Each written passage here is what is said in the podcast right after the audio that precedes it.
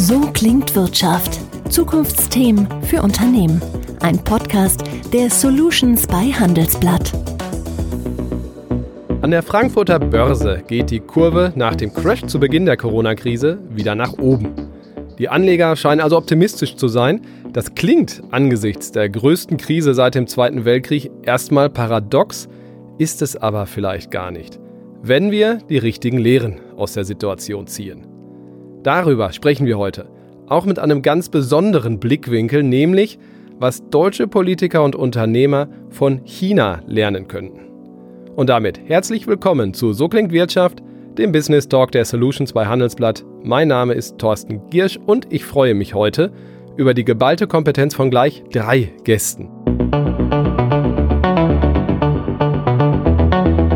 Mit dabei ist Svenja Falk. Sie ist Managing Director von Accenture Research. Guten Tag. Schönen guten Tag. Janka Oertel, Nummer zwei, Leiterin des Asienprogramms des European Council of Foreign Relations. Schönen guten Tag. Guten Tag, Herr Gist. Und Frank Riegensberger, Sie sind Vorsitzender der Geschäftsführung von Accenture Deutschland. Guten Tag.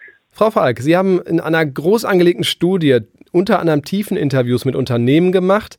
Was ist dabei herausgekommen? Wir haben äh, nicht nur nicht nur äh, tiefe Interviews geführt, sondern wir haben rund 130 Führungskräfte in China äh, befragt nach ihren Erfahrungen mit dem äh, Ramp-up äh, nach der Krise. Sie wissen, die Chinesen sind uns zwei Monate voraus ähm, und auch rund 200 Fallstudien analysiert und 700 Konsumenten nach ihrer Einstellung äh, zu Marken und ihren Bedarfen befragt.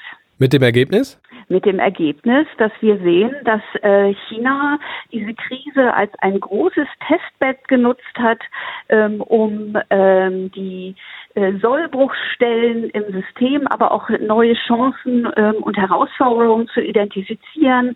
Ähm, anders als wir das in manchen anderen Ländern sehen, werden jetzt nicht wie mit der Gießkanne ähm, Subventionen über die 1,3 Milliarden äh, Chinesen rübergekippt, sondern ähm, es wird ganz strategisch in digitale Infrastruktur investiert, ähm, um äh, das Niveau in der Industrie ähm, und in den Schulen und den Krankenhäusern nach oben zu heben.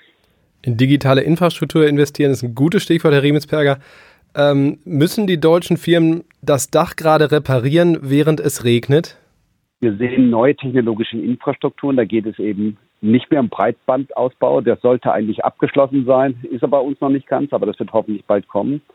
Sondern es geht um neue technologische Infrastrukturen wie die Cloud und Plattformen ähm, auf der Cloud, die übernehmen übergreifend. Und das ist schon eine neue Technologie, die wird in China massiv forciert.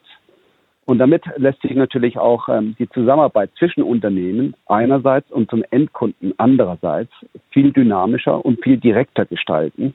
Und das gibt Wettbewerbsvorteile. Das ist die Entwicklung am Anfang. Ähm, wir müssen das sehr ähm, genau beobachten und wir dürfen hier den Anschluss nicht verlieren. Wie kann das gelingen? Also was braucht es, damit die deutschen Unternehmen, auch der Mittelstand, noch stärker in die Cloud gehen, was Vertrauen fassen und wir, wir infrastrukturell auf das Niveau kommen, auf dem China vielleicht schon ist oder wo es sich auch hinbewegt?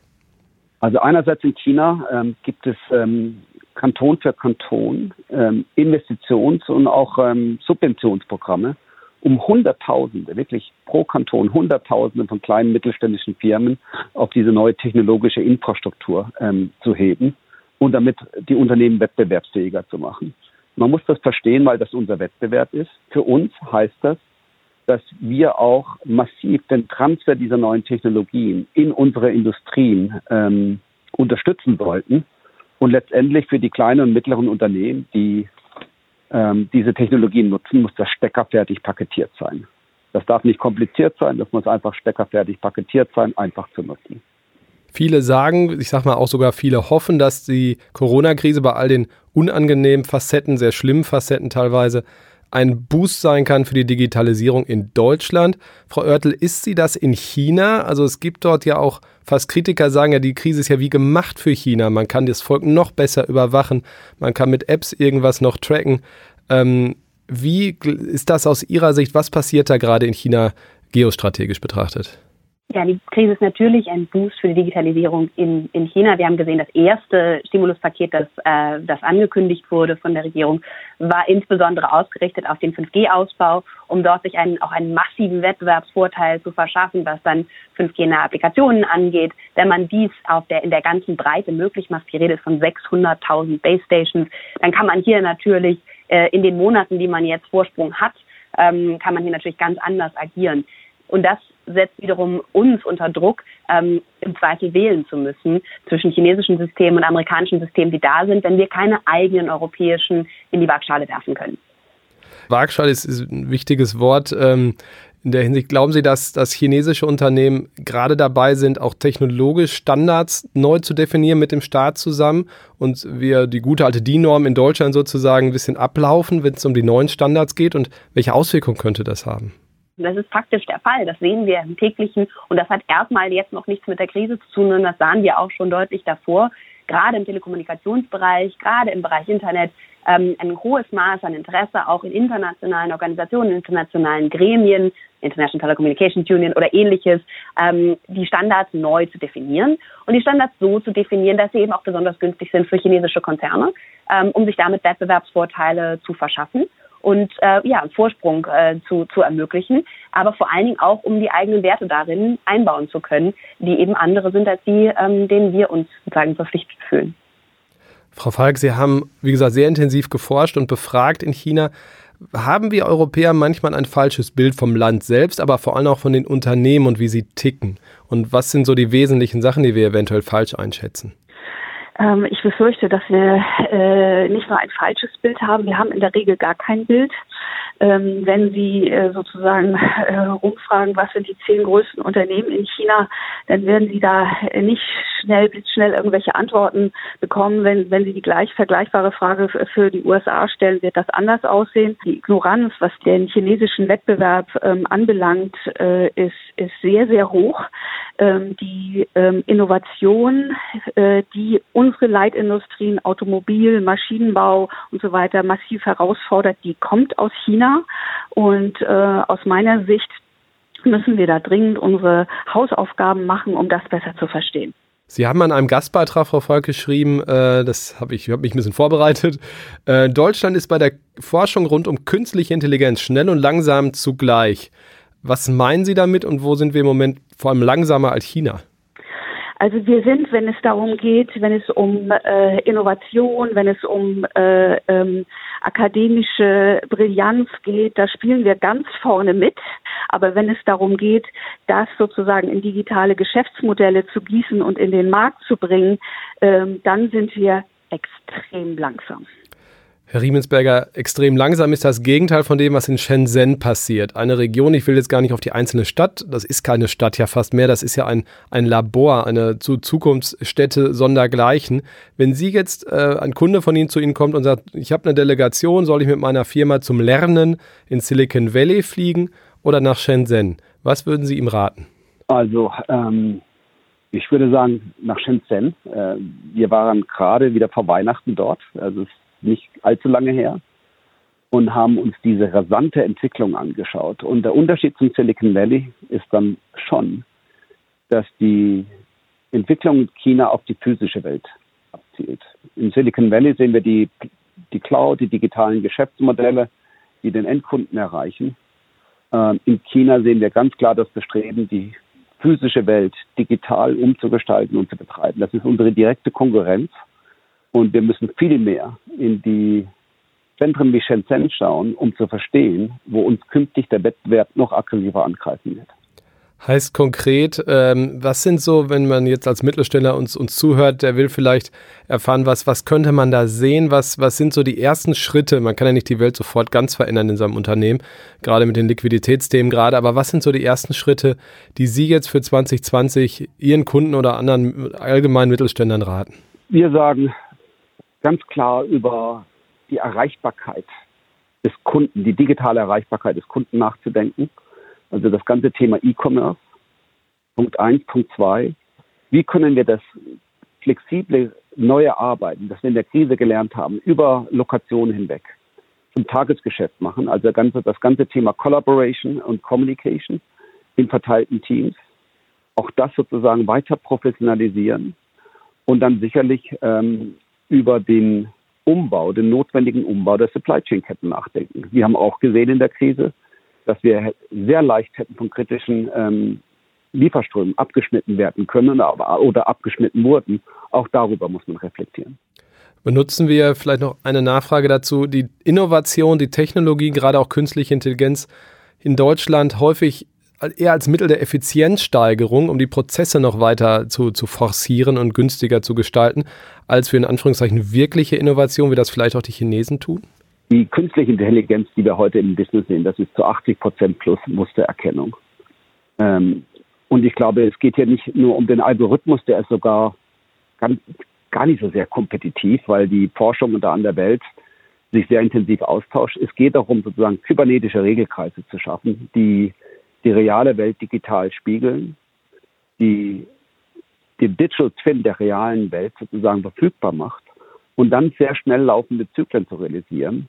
Ich sehe eine Abweichung, ich erkenne das Muster, ich kann, in, ich kann sozusagen die Gegenreaktion auslösen und wenn das alles manuell und händisch ist, wie bei vielen bei unseren Unternehmen, dann sind diese Zyklen Wochen oder sogar Monate anstatt Stunden und Tage.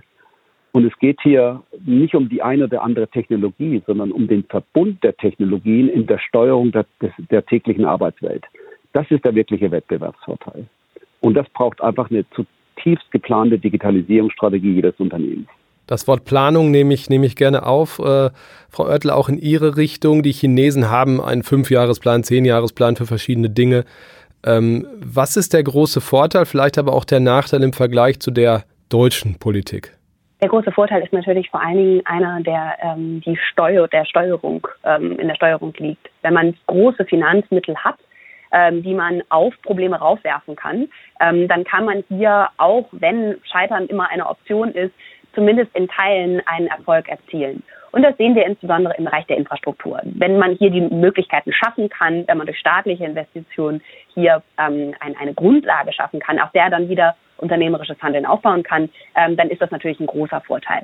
Der zweite große Vorteil, ähm, den man hat, ist natürlich, dass äh, die Ressourcen schier endlos zu sein scheinen, ähm, weil man natürlich auf äh, allen Ebenen ähm, die ja das äh, auf staatlicher Ebene poolen kann der große Nachteil, der sich daraus ergibt, ähm, und das ist etwas, was für, für Deutschland sicherlich, wo Deutschland einen ein, ein Vorteil hat, ist, dass momentan im System ähm, wenig Toleranz für diverse Meinungen ist um, und das dazu führen kann, dass wir hier eine sehr einseitige Ausrichtung bekommen, insbesondere jetzt, wo äh, die innenpolitische Stabilität noch weiter unter Druck geraten ist, wo die äh, politische Führung noch weiter unter Druck geraten ist. Denn China geht momentan nicht brillant aus dieser Krise heraus, sondern auch schwer angeschlagen. Und es ist eben immer noch die Frage, wie sich das auf die politische Stabilität auswirken wird. Nun glauben, Frau Falk, nicht alle daran, dass in Deutschland die Politik einen Masterplan in fünf, für fünf Jahre, keine Ahnung, rund um Technologien entwickeln wird. Äh, auf der anderen Seite sollte auch nicht jedes Unternehmen auf sich alleine gestellt sein, sagen einige. Also können Verbände eine andere Rolle spielen? Wie kann man sozusagen nicht nur einzelne Unternehmen auf sich allein gestellt lassen, sondern vielleicht ganze Ökosysteme innovativer gestalten? Also Wertschöpfung aus Technologie ist ähm, eine komplexe Angelegenheit, äh, zu der es für die es viele braucht. Wir haben zusammen mit dem Weltwirtschaftsforum eine Studie gemacht, wo wir die Wertschöpfung aus Technologien quantifiziert haben.